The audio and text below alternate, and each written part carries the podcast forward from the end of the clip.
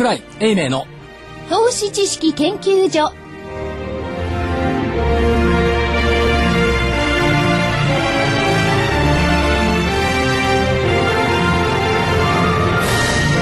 新年明けましておめでとうございます。おめでとうございます。おめでとうございます。このバラバラな感じがいいですね、えー本年もどうぞよろしくお願いいたします。スタジオには桜井英明所長。おはようございます。い今ほら途中インターネットで音楽流れてたからみんな寝ちゃったかなと思ってあ、おめでとうございます。はい 正木明夫隊長おめでとうございます。よろしくお願いします。よろしくお願いします福井主任研究員おめでとうございます。そして新人研究員の加藤真理子です今日はあのね冒頭から番組の冒頭から風賀証券の食べイアナリストにも参加していただきますよろしくお願いしますはい、新年おめでとうございます。お願いしますお願いしおます。願いします。はい、えー、日経平均の大引けです。71円40銭安の8488円71銭。71円40銭安の8488円71銭です。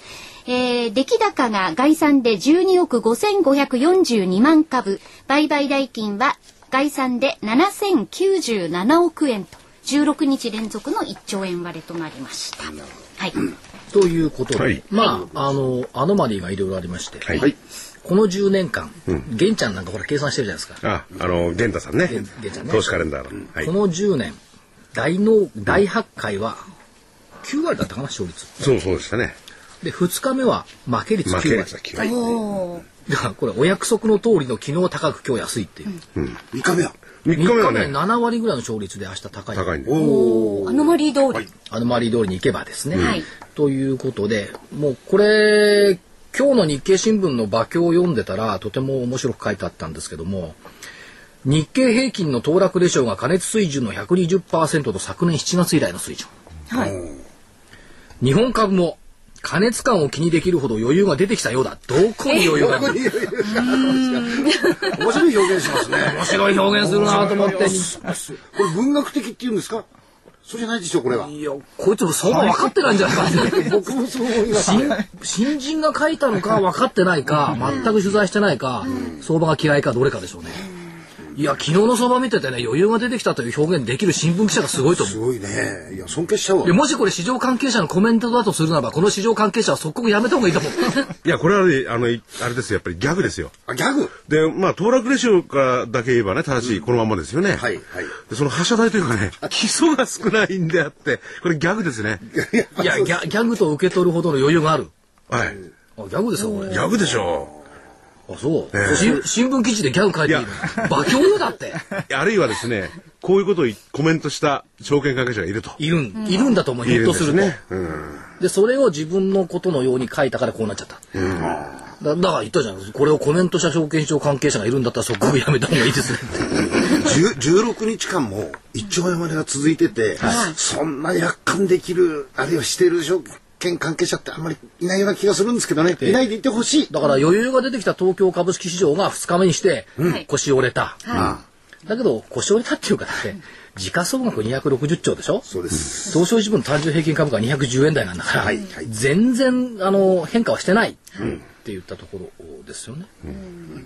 まあだから、まあ、余裕が出てきた東京株式市場ですから、まあ明日は余裕があればいいですよ正月早々ため息やめてください、ため息。わかりましたすいませんな7割の確率で明日は高いんじゃないの、っていうのがありますした。いですね。あ、桜井さんじゃないですけど、今日値上がり銘柄数が414なんですよ。よいいよ。値下がりも1144でしょいいよいいよよ。いいよよよが1個多いですけど、変わらずもいいよですよ。114。あじゃあ良いよ良いよのい。いいよいよいよ。のいいよ。いいよです。だから何なんだ僕が言っては何もない。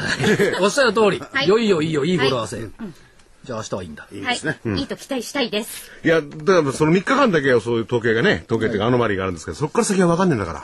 あれ玄ちゃんも調べてないのかな、はい。最後の3日か頭の3日しか調べてないんじゃんひょっとして。いや、でもその、やっぱり、えー最初の日がね、まあ昨日はたまたま高かったですけれども、大事ですから。そう、はい。始めよければ終わりよし、というところですけどまあ辰年がはず始まりましたとはい。いうところで、結構ね今年は年末年始にまともにご挨拶文を書いたんですよ。まあ、年末のところは何て書いたか。年末の日経平均株価は29年前の1982年水準、証券会に関わった時間のほぼ全部が書き消されましたと、所長ねこの先週昨年のほねはい。放送でもおっしゃってました。それでも失われたと見るか。またスタートと見るか、同じ事柄でも視点の差で180度の違いとなってきます、辰年は十二支の中で過去一番のパフォーマンスなどという心地よい響きに同調する気はさらさらありません、しかし表面で報道されている不安警戒とともに報道されず抹殺されている明るい事柄を追いかけていきたい思いですと、何があります？明るい。え？えー、後で考えます、そんな探さないと出てこないんです。所長のコメントでも結構明るいそうな材料見えたじゃないですか。でもまあいろいろあるんですね。それがこれが新年になるとね、はい。え辰年の年頭にあたり新年の祝意を申し上げますと、残念ながら東京株式市場は長年にわたる数多くの悪材料に疲弊依然もがき苦しむ状態を続けています。その姿はまるでほろほろと山吹散るか滝の音芭蕉。ああるいはほろほろと株の根散るか売りの音読み人知らず。そして初しぐれ猿も小身の欲しげなり芭蕉、あるいは株安く売り手も材料欲しげなり、読み人知らずのような印象と。えなるほど。遠山遠い山ね。遠い山に円山かな。遠い山に日の当たりたる枯れ野かな。高浜虚子、枯れ野のような東京株式場でも遠くに見える場面では日の当たる場所も潜んでいるに違いありません、そこに密かな期待感を持って大発会を迎えたいと考えています、で迎えた。はい。というのが来ました。それが昨日でしょ、はい。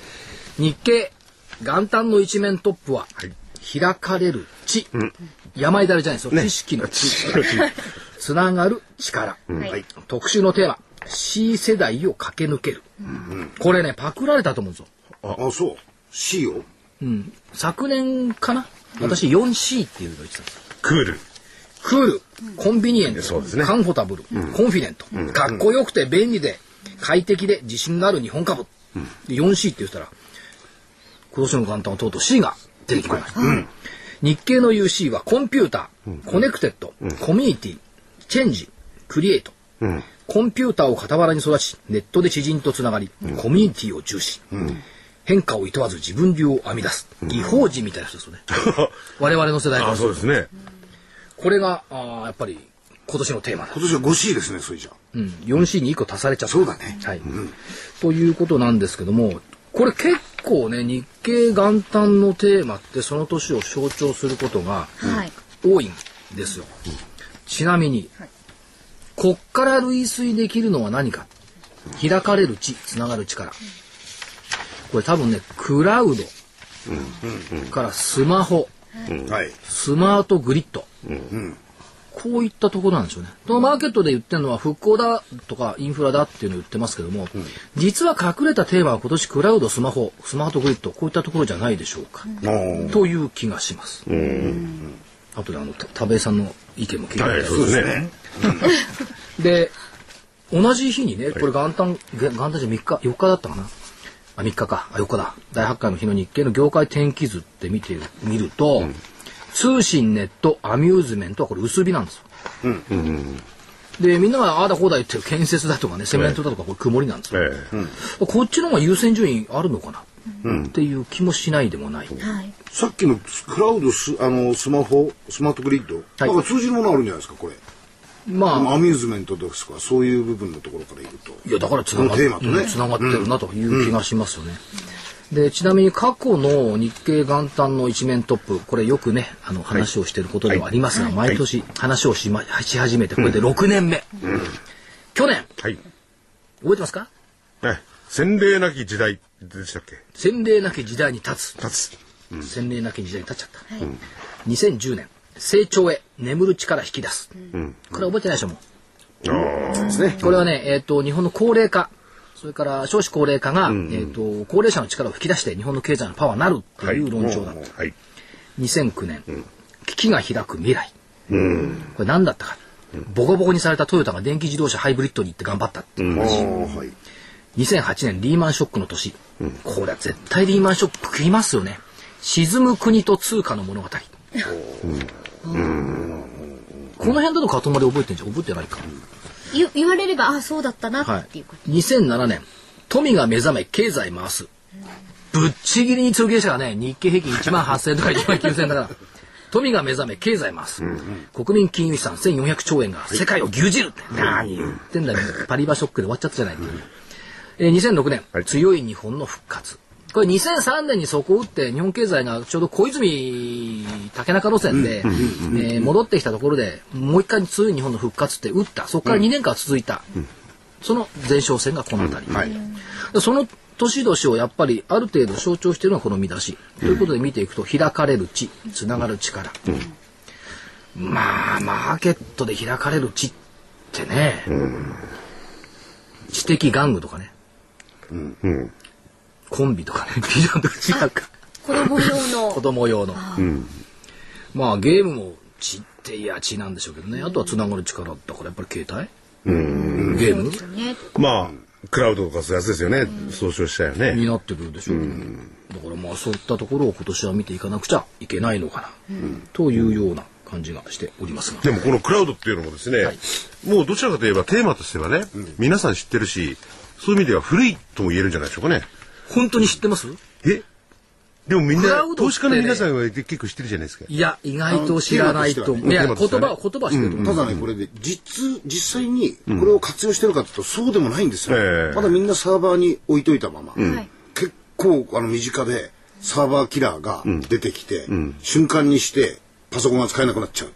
これ起こってるんですよ、現実にね。だって、今週、昨日出たバロンズかな、ん今年のテーマ、クラウドって書いたんですよ。で、クラウドと言っても、空一空中に浮いている水の水滴ではない。ああ雲じゃないっていうことですね。だから、いまだにニューヨークもそのレベルです。それジョーク、それジョークじゃないですか。半分ジョークですよね。うん、だけど、クラウドって何？実際にじゃあ人のサーバー使ってね、いろんな業務ができるんだよって言われたって、使ってる人まだ少ないですよ。少ないです。うん今これから富士通だとか NEC だとか、まあその他ソフト会社がこっち参入していくんですけども、これ、だから多分去年は言葉としてクラウドは流れましたけども、クラウドって何っていう状況ですよ。これから本格的に活用される。これ使うのは個人じゃなくて、どっちかというと企業。でしょうね。うんで、クラウド導入っていうのがこれから始まってくる。で一番最初に多分やってくるのは金融機関なんかがね、使い始めるのかもしれない。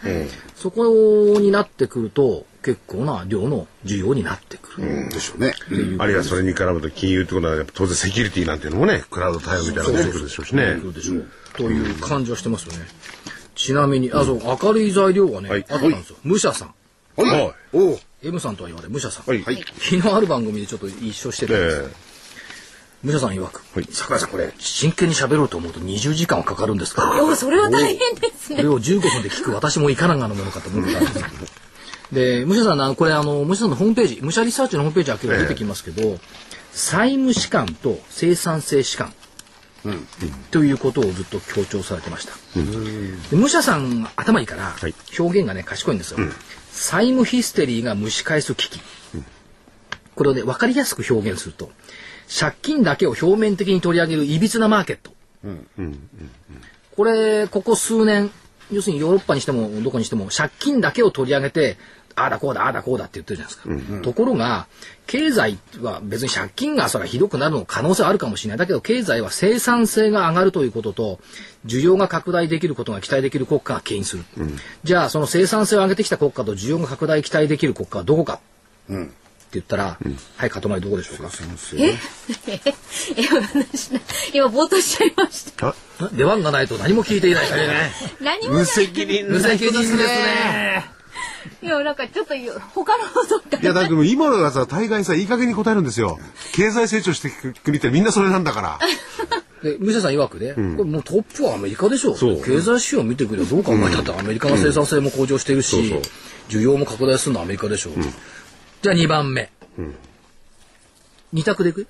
はい中国とドイツ。2着はどっちでしょに二着？う ?1 位がアメリカ。はい生産性向上と需要拡大期待がある国家。中国と言いたいで、どっちよ？中国ブー、ドイツです。では3位は？アトラアトランダムにお選びください。アメリカもう4つぐらいしかねえんだからさ。あ先進国？もちろん、あフランス？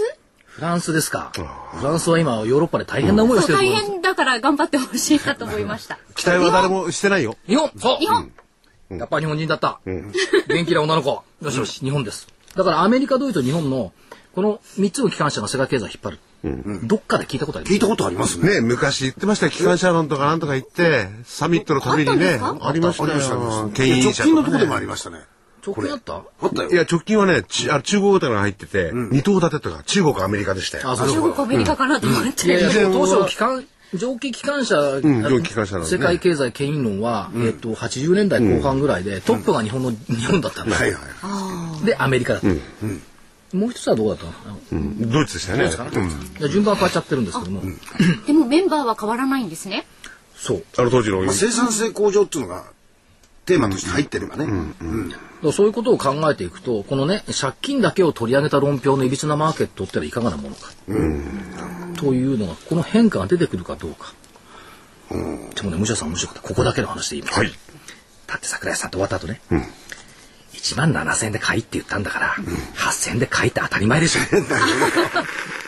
買えない。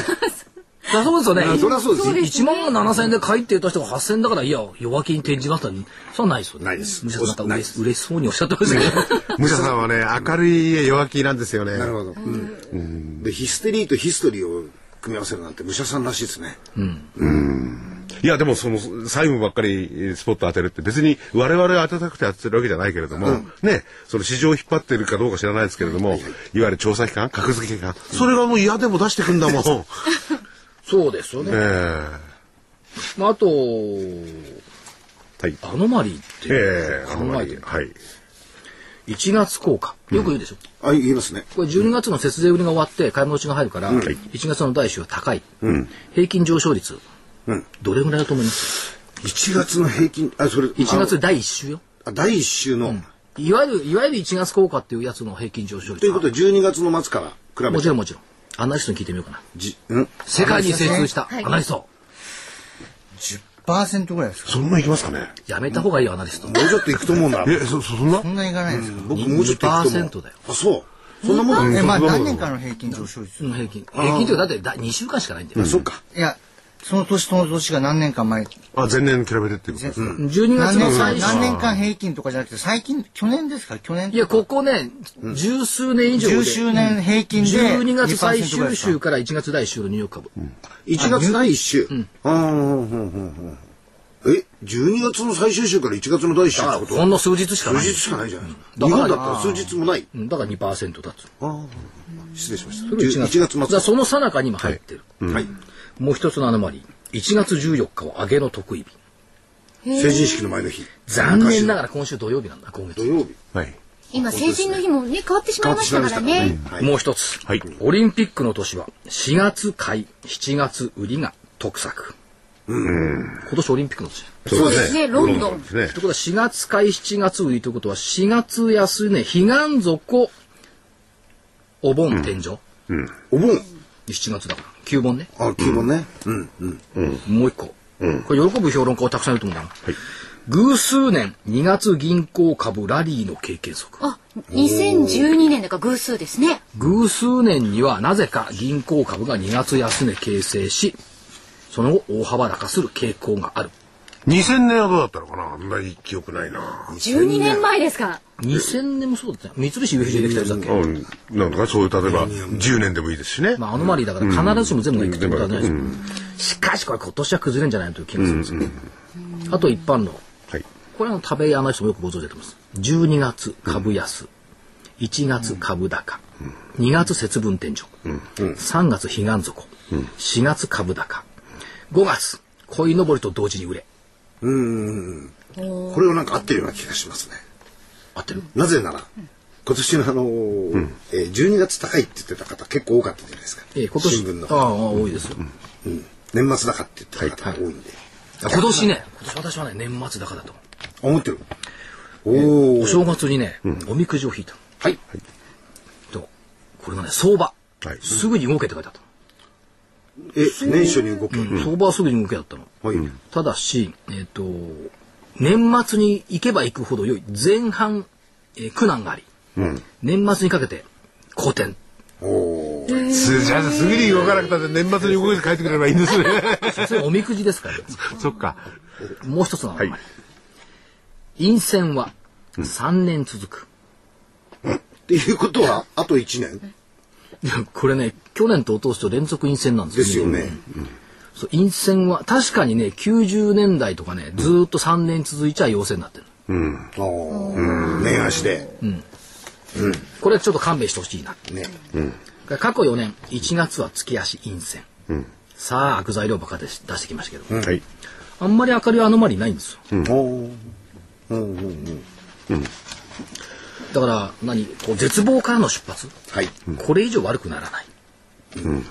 というぐらいに考えておいた方がいいんじゃない？ということは、82年の時のところに元に戻っただけで、ここがスタートと。スタートスタート。私の証券人生返したじゃなくて、いやこっから私の新しい証券人生が始まる。それはいいですね。輝かしい。輝かしい。うん。正木さんあとは29年生きてられる？いいえ、無理です。いやいやいや、体調はまだまだ。体調は50年ぐらい生きそうだな。ねえ。で 体調に限らず、今のね、高齢者と言っちゃなんですけれども、皆さんお元気ですからね。パワフルですから、パ皆ワフルだよさん。な高齢者でもないですけどね。ねまあ本人はそのつもりでは全然ないですけどね。はい。あとね、ちょっとネガな材料ばっか出しますけど、今日の新聞で気になったのは、年金はい。交付国債頼みっはい。ていう特集がありました。あれだけ読んでると、なんかね、年金もらうのが大変よねっていう話になってきちゃうんですけど、中身は年金給付に充てる国債、国費が足りない。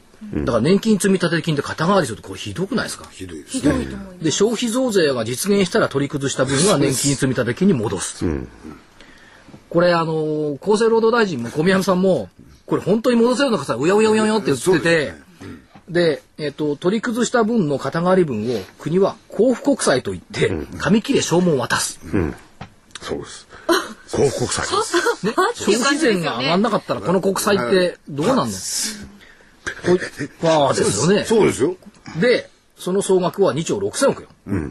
とこまで書いてある。ただし、これ2兆6000億献上しなきゃいけないんだから、年金は債券と持ってる国債と株式売らなきゃいけない。売らなきゃいけないその金額2兆6000億。間違いなく売るわけだ。だ年金の回遊力の低下どころか、年金は物を売る。売り手になっちゃう。売り手になる買い手じゃない。2兆売ら6000なまあまあ全資産でいや110兆あるんだから。いや、今ちょっとね、あの、僕もそうなんですけれども、もう一回、それを、その辺を詳しく、年金っていうのは、はいどの年金を指してるんですか？国民年金。国民年金ですよね。企業年金じゃございません。はい。で、その年金の、うう売り、あるいは海洋力っていうのは、それどういう意味でおっしゃったんでしょだって2兆6000億を献上しろって言うんだから、2兆6000億分のキャッシュ作んなきゃいけないわけでしょ、そのキャッシュ作るのに国債売るか株式売るかしなきゃいけないわけでしょ、あ、運用してる。そうそう。そっから、で、その代替で証文の交付国債もらうんでしょ？う。そうですね。だって運用してるんだから2兆6000億お金作んなきゃいけない。それは例えば、個人が買うのではなくて、金融機関が買うってことを前提になってるわけですね。いや、年金よ。年金法人よ。年金法人ですよね。まあ、金融機関なり、あるいはその、えー、あれだ、今動かしてるとこだ。ああ、債券とか株を買うのは買いうん手、買い手はマーケットとか誰が買うか分かんないけど、個人か外国人か金融機関か分かりませんけど、市場に放出しなきゃいけないでしょっていう話。うんまあ、国債としてはね。はい。だから、ね、こ肩代わりして返してくれるならいいけど、バランスシート上の、これが本当に返ってくるのっていう部分分が残っちゃうわがすごけですよね。く不安なんですけど、そういうことです。なんかすごく目減りするような感じするんですけど、いや、だからそれは、それは皆さん個々人の年金の話はそうじゃなくて、切実になってきちゃった。いや、これね、これちょっと話を整理しないと、はいちょっとあ難しいですね。の、誤解されても困りますんで、で、交付債ってのがあって、それは消費税の先取り分でもう、その分を使っちゃうと。その通りです。して皆さんに渡そうと。これ渡すんじゃなくて、証券として渡すんですよ。現金じゃなくて。国債じゃなくて、国債のための財源を。そそのお金がないからとりあえず年金財政に肩代わりしろって言って、その交付国債を年金基金に渡して、そこからお金出してきて、それを原資に年金が配られる。そう。だから借借金して、とりあえず、とにかくこれ買ってくれと。そのうち俺はもう、なんかで儲けて返すから。いや、もうけど、消費税、消費税上げて返すから。ま あ、儲けるわけじゃなくて。なんかすごくぐるぐるっと同じようなところで回すようななんか感じですよね。難しいですね、でも。だけどね、せ理解する政府もですよ、はいその、あの、年金に手つ、まあ、去年もつけてるんですけど、年金に手つけなくていいでしょって、ここれ財源、これ予算と関係ないから通るんでいいんですけど、それって卑怯じゃないっていう気がするんですよね。ともかく予算作らなきゃいけないんで、その予算の不足部分どうすんのっていう部分ことで話が始まって不るわけですよ。足部分を年金の運用資金に持ってくるかっていうね、とても素晴らしい発想ですよね。ね。なんか笑っちゃいますけどね。いや笑えない笑えない。ね でも今あの払う方若い方とか少なくなってたりするじゃないですか、うん。やっぱりよりなんかこう不安になっちゃったりするんじゃないですか、そういやだから税とその年金の板価格とかね、それで解解消をきっちりねと当面はしていこうってことなんですよね。だからまあ、だからそれよりね、やっぱり、そのマスコミ問わないんですよ。やっぱり年金の運用を問わないと、ここを抜けてるじゃないですか。まあ、そ記事としては出てきますよ。えっ、と、3四半期ごとに、四半期ごとにマイナス5%だとか出てくるんですけども、これマイナス5%は5兆円ですからね。そういうことですよね。5兆円減ってるんですよ。あれ10%とか言ったらそう10兆円ですから想定が大体2%とかそのぐらいでやってるんですよね。それをみんな切っちゃってんだから。予想利回りの、うん予定か。うん、やってるねら。だからそこのところをと、っていうか逆に言えばね、年金の運用が非常にうまくいっているならば、年金問題が半分解決するんです、実は。そのためにも株が上がってくれないとな。そういうことなんですよ。だから国民全員株式市場に関係しているってこれは間違いないの。そうなんですよ。そうですね年金の間接的にし。約10%は日本株なんだから。で腹立つのはね、企業年金のね、あのー運用利回り、10、12月プラス0.9%だった。はい。うんプラス0.9。腹立つんです、これ。国内株を減らし、外国株比率を高めたから。だから日本株を外して、ニューヨークの株を高めた。で、ニューヨークダウ上がってる。したがって、運用利回りはかろうじてプラスになった。これいかがなことでしょうかってね、まあ年金だからしょうがないのかなと思うんですけど。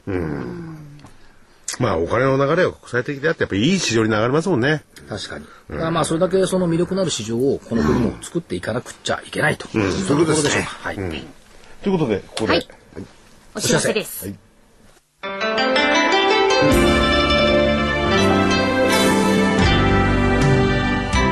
エクラフチュール W 新春感謝30%引きキャンペーンのお知らせです。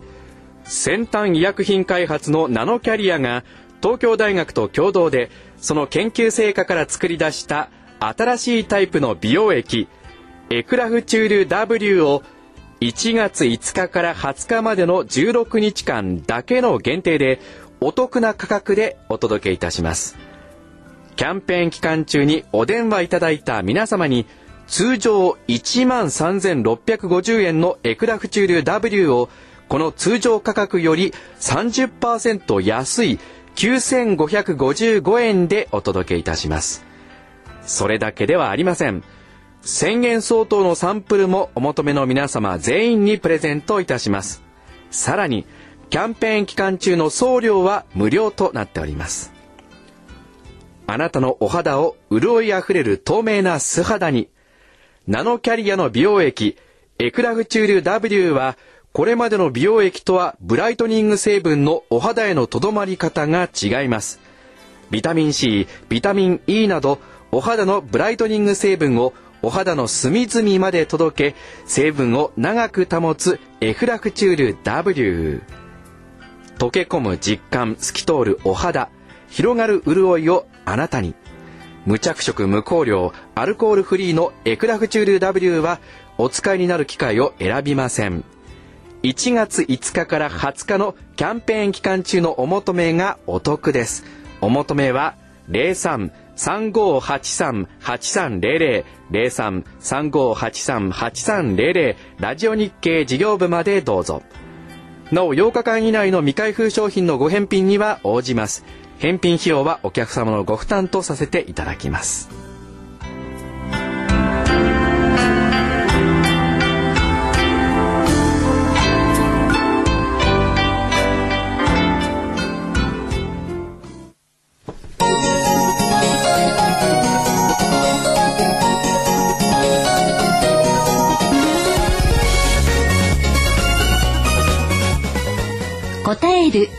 叶えるお客様の期待に応えお客様の夢を叶える証券会社風賀証券がお届けするハロー風賀証券のコーナーです。それでは改めてご紹介します。風賀証券市場調査部長兼シニアアナリストの田部井義彦さんです。よろしくお願いします。よろしくお願いします。お願いします。えーと、今日はですね、はい。あのーまあ、資料を作っていた中で、今年年初なので、まあ、主要イベントカレンダーというものを作っておりましてですね、まあ、改めて、この1年間の、あのーこの行事、国内外の行事をちょっとこう、まあ、作りながら確認していたんですけども、まあ、前回のお話もちょっと出たかと思いますが、本当に毎月のように選挙が多いんですね。えーえーですから本当にこの政治、経済、えー特にこの政治の面でですね、言っていた人がいなくなっちゃうとか、いうこともあり得るかもしれないので、まあ皆さんもよくですね、この選回の選挙というものにこう目を向けていかなくちゃいけない一年になるのかなというふうに思うんですね。はい。日本よりかいなくなる確率って少ないんじゃないですか。そうですね。おっしゃる通りで、日本の場合もですねね、その日本もあの民主党大会もあってですね、またどうなるかわからない可能性もなきにしもあるあるなんですけれども、まあそういった面で日本は先進国になってますので、選挙なのですね。えーですから、あの、まあ今回はヨーロッパの方でですね、しかもあのフランスとか、えーまあロシアとか大国のですね、あの大統領選挙とかになっておりますので、よりこう注目していかなくちゃいけないかなということですね。それで、まあ1月、まあお正月でいろいろこうアノマリもあったりとかですね、ぼやっとこう相場を見ていながらもですね、やっぱりこの下旬になってくるとですね、まあいよいよいろんな指標の面でもですね、注目していかなくちゃいけないなというものが出てきます。まあ私はあの1月の指標で、あの、注目しているのがですね、指標っていうかですね、あの、イベントでですね、24日の日にオバマ大統領が一般教書演説を行います。まあ今年はあの、大統領選挙11月ありましてですね、まあ今の段階でもちょっと共和党さんがちょっと、ね、あの、活況してるんじゃないかとか、こう言われてるぐらいですので、まあ、オオバマさん何ができるかできないか分かりませんけれども、結構ですね、いろんなことをこう述べてくるんじゃないのかなということですね。まあ、アメリカの成長戦略ということですね。そして、その前の日になるんですけど、23日には中国が春節に入りますので、今年はあの、いつも春節ってのは2月なんですけれども、今年は1月23日からということで、ちょっと早いんですね。まあ、春節今中国のちょっと景況感あんまり良くなくなってきているところにはございますので、まあ、それを春節を前にしてですね、まあ、何かこう国民に対してこう何か発言が出てくるかなというのがこの1月下旬ですね。中国の方からも何か動きが出てくるかなというところですね。それでアメリカは先ほど言いました通りなんですけれども、それとあと FOMC ですね。アメリカの連邦公開市場委員会。これ24、25でやっぱり開催されるんですね。それ今回この FOMC もですね、今までとは違ってですね、あの年4回公表される、まあ、経済見通しにですね、あの、FOMC が適切だと考える、まあ、各四半期ごとのですね、あのーまあ、金利水準というのをですね、まあ、公表してくるんですね。今まではその経済見通しみたいなものですね、なんかこう、ぼやーっとした言い方で、何遍読んでもよく内容がわからないみたいなのがね、この番組でもやってたかもしれませんけども、そういう内容の文章ではなくまあ、それももちろん引き継がれるところはあるんですけども、金利が今、これぐらいの水準がいいんじゃないかとかですね、はっきりこう言ってくる。それもメンバー各自の意見なんかもこう出てくるということですね。それで取りまとめた、もちろん委員長の意見も出てくるということで、よりですね、金利を見やすくなってくるということなんですね。これはあの、毎回毎回、まあ気にしなくてもっていうところは FOMC でもあるんですけども、でも今のアメリカっていうのはですね、QE3 をやるべきか否か、それともいつ金利が上がってくる、金利が上がるってことはドルが買われることですから、まあ日本にとってもですね、あの円安ドル高っていうのに繋がってきますので、アメリカの金利がいつこう上がってくるのかっていうのもですね、今回の、もしかするとですね、FOMC で、ある程度大方見えてくる。という思うんですね。でも、まだちょっとですね、足元の景況感もあってですね、先取りの話の方が先に見えてくる可能性もあるかもしれませんけれども、今までよりもですね、FOMC というのが、金利がですね、ちょっとこう読みやすくなってくる。ということで、まあ、あのー初めてのことですから、ちょっとこう注目してもいいんじゃないかなというふうに思うんですね。ということは今月23、24、25ぐらいのところは結構あの、下旬ありますですね。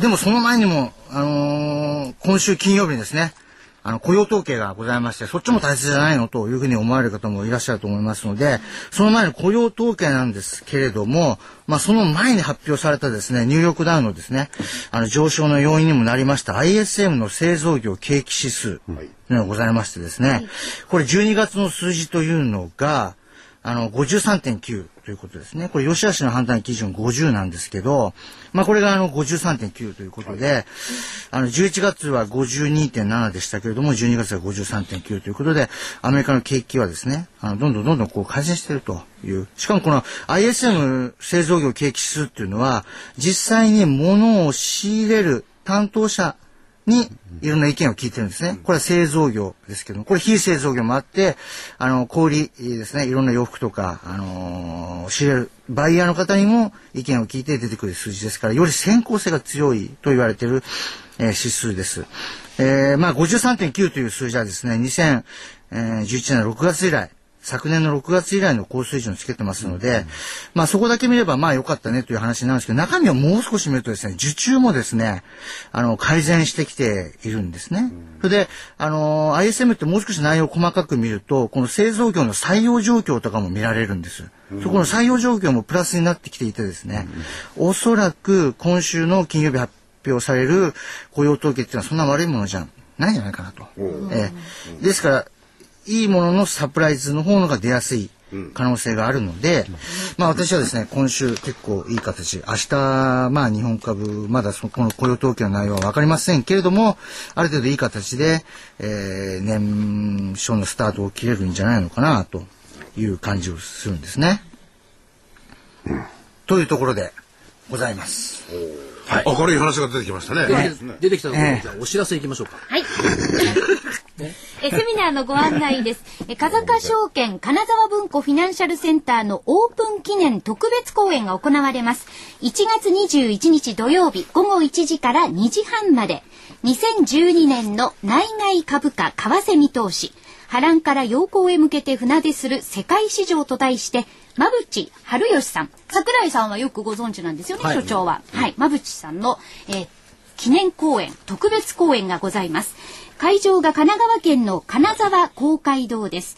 お申し込みは風賀証券の金沢文庫フィナンシャルセンター。電話番号は045-780-5021。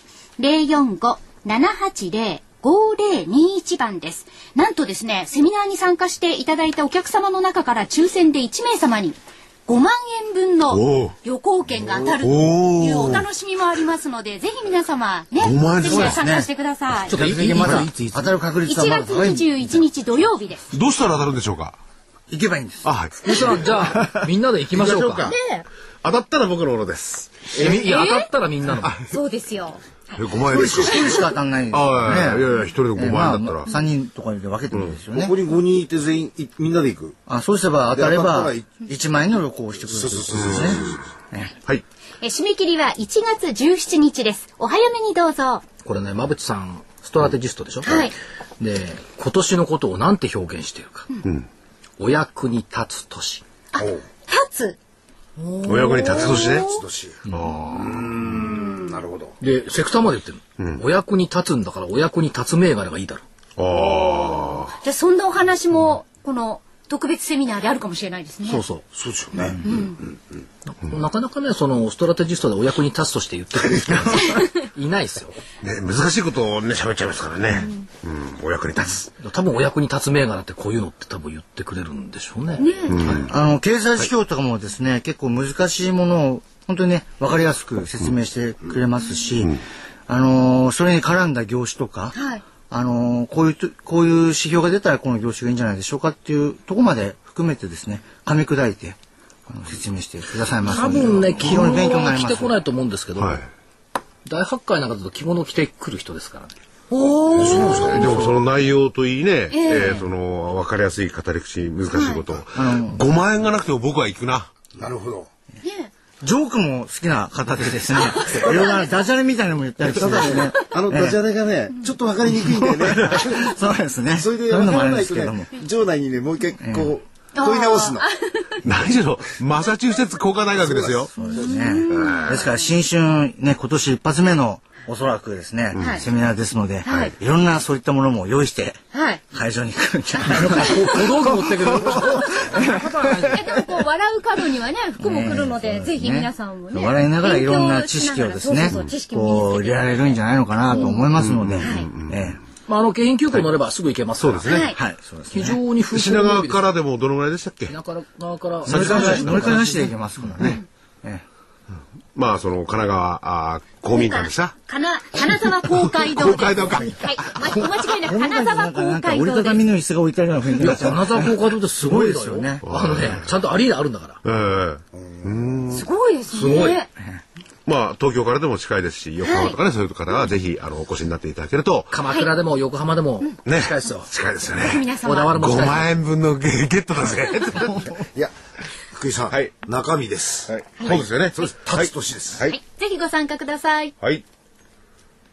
本当ですよね。はい。あの、でも、風香の今年の最初の大きいテーマかな？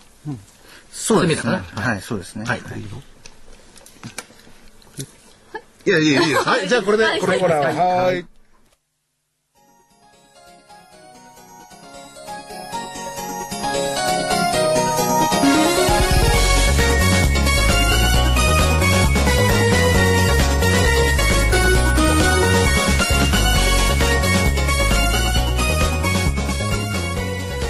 風賀証券。このコーナーは風賀証券の協力でお送りしました。それでは所長スケジュールからお願いいたします。はい。えーっと、明日金曜日、6日、アメリカ、さっき、えー、食べアナリストも指摘のあったアメリカ雇用統計。多分、事前予想は15万人と言われてます。十分ですよね。ね。15万って多分それはもしかしたら上振れるかもしれない。いや、基本的には20万人が欲しいんですけども、まあ20に近づいてくると、これは結構良くなってくるんじゃないですか。から、あ ISM の非製造業指数。で、東京市場は3連休。はい成人の日。みんな縁遠くなりましたね、成人の日なんて。何十年前か分かりませんけど。何万円これ二十歳でやるんですよ。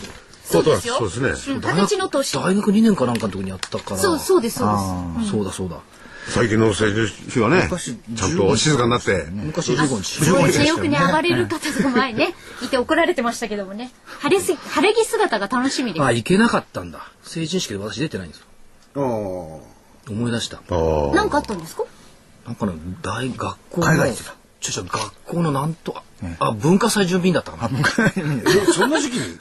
あ、でもにが、あれ、ものすごい早くから準備するんですよ。あ学園祭って半年以上前から実行委員会作ってやりますか？ら。まあ、2, 2年、2年かそんなもんですよね。だから下っ端だから休めなくて、そうそう思い出した。出てないはい、それで、はい、えーっと、10日が火曜日、アメリカ消費者信用残高。で、こっちのがポイントですよ。ラスベガスの家電見本市。毎年この時期になるとやる。そうすると、えーまあ家電だとかゲームだとかその辺がこう話題になって、新聞記事になるから、その辺をちょっと注目しておくのがいいのかな。今日三菱 UFJ だったかな。パナソニックとシャープの目標株価上げてきたの。これ明らかにこれ狙いでしょ。まえパナソニッ家電、家電賞ですからね。国際家電見本市。う CES。パナソニックシャープを格上げする理由はこれしかないだろクということは何か新しいものが出てくるう。いや、出てこない。いや、なんですよ話題にするにはそれだろう。だって、パナソニックシャープ、ここでソニー行ったって。いやわかりますけどということですから、まあ、どうせ記事になりますよ。あ何が出てくるかお楽しみ。はいえー、11日水曜日、11月景気動向指数とアメリカ卸売在庫。12日木曜日、景気ウォッチャー調査。国際収支。小売、アメリカの小売売上高。はい。これはちょっと、田部井さん、良さそうですね。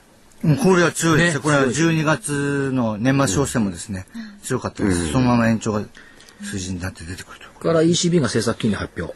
13日の金曜日、12月マネーストック。アメリカ貿易収支。ミシガン大学消費者信頼感指数。あれ、馬淵さんどこだったっけ？マサチューセッツか。ミシガンじゃないか。MIT ですよね。えーその後、14、15とお休みがあって、16日、ニューヨーク市場、キング牧師、これ誕生日かな？キング牧師の日で、休場。その先がまだある。アブダビで、世界未来エネルギーサミット。ちゅうことは家電とエネルギーが世界では動く。国内はどう？橋？セメント、インフラ整備、建築？まあ、首都高のあれも出ました。そうですね。首都高、あれ朝日でしたっけ今日？ええ。首都高の掛け替えと、まあ、抱えてもう、収集、収みたいなもんですよね。今日、それからあれ、えーっと、山手線の新駅。えというのが出てきましたですね。でオリンピックのこと一緒ですよ。えはい。山手線もう一個作って、はい。あもう一個あ駅をね。駅をねこの前にできたのは西日暮里ですからね。らしいですねああ、あれ一番新しいんですよね。そうそう40年前見えますもんね。40年前。あの西日暮里の駅のホームから日暮里の駅のホームああれなかったの？そうなんだ。僕知らないわ。あのは母に聞きました。なかった。福井さん覚えてない？西日暮里できた時いや、ちょっと覚えてないですね。あれを大体日暮里と読むのは日本あ東京の人しか読めないでしょ 普通読んだらヒフレーザーだそうそうですよね。はい。で、えっ、と、首都高。首都高なんてこれ工事した。一つだけ言いたいのは、あの、日本橋の上の首都高をどうにかしてくれないかなと思って。あれ下に潜らせるとかっていろんなアイデアあるみたいですけどね。じゃあ、見通し行きましょうか。まだ、安いちょっとお知らせがあるんだあ。そう下ね、下ね、えっ、と、8272円。8700。はい8272。8272。12月19日ザラバ安値。はい上限8729。はい。今度は75抜けるだろうと思ってます。12月7日ザラバヤ高値。もう一つ加えるならば。はい。さっき田部さんなんか言ってましたよね。に23日が何だったっけ？ん23あ、あ、オバマですか？あ、23日は中国の春節です。春節ですねはい、春節入りです。今年は1月の23日。?FOMC は？FOMC は24、25です。24か。24の一般教書。はい。えー満月が9日月曜日。新月が23日火曜日。だからこれ変化するのはね、23からでしょうね。満月来週の月曜でしょ。はい。普通満月高の新月安だから、あんまり良くないんですけど、一応覚えておいてください。はい。月のアノマリ。はい。ということです。はい。えそれではお知らせです。えナノキャリアの美容液、エクラフチュール W 美容液、あの、発売を開始して1周年を迎えました。で、皆様の、への感謝の気持ちを込めまして、新春お客様感謝セールを今日から、え開催いたします。1月5日木曜日から20日金曜日まで16日間の限定です。で、どんな特典がありますかと言いますと、販売価格通常ですと税込み13,650円なんですが、30%オフの9,555円となります。で、また送料も無料。そして1000円相当のサンプルをプレゼントいたします。先着500名様限定です。1月5日木曜日から20日金曜日まで16日間限定の感謝セールです。ぜひこの機会に皆様お求めいただければと思います。はいえー電話番号は03-3583-8300ラジオ日経の事業部までお願いいたします。まあ、お知らせはこのぐらいで、ぜひ皆さんお求めください。はい。まだもう、もう一つお知らせ。はい。えーっと、あ、そうそうです。ラジオ日経の事業部に電話がかかってきて、お問い合わせがありました。株リベンジの条件、実業の日本社から今日発売になってるんですけども、これどこ行けば買えるんだ？はい。っていうことで本屋さん。はい。うん、あと、で、本、本の本屋さんにない場合、本の番号があるんで、はい。問い合わせの時に、そうですね。978-4のハイフォン408ハイフォン41161ハイフォンの3。これあとネットで載っけときますはい、あの、ブログの方でもご紹介しまあ、ますので。本屋さんに行っていただいて、この本の名前言っていただければね、本屋さんが取り寄せてくれない。さすが杉浦、杉村さん、北浜さん。植木さん植。木さん。で、所長ね。桜井さん。所長。はい。まあ、あと山本さんもいますけども、ラジオ日経に問い合わせが入ることがすごいね。うんだから最近はずーっと俺株からリベンジされてるからね。なんとしてもリベンジしたよな。いよいよリベンジですよ。でもね、あの、今日終始、あのー暗いトーンでいきましたけどね、本音は明るいんですよ。最後に一言。はい。武尊の句でね、明月や月は東に日は西に行ったでしょ。はい。マーケット、日は東から月は西。いや、東から上がる。当たり前。いや、月が沈んで日が出てくるってこう言いたかったんです。あはい。はい、えー新年最初の放送もあっという間に時間が過ぎてしまいました。それでは今年一年もどうぞよろしくお願いいたします。よろしくお願いしますそれでは皆さんまた来週。さよなら。あ、失礼します。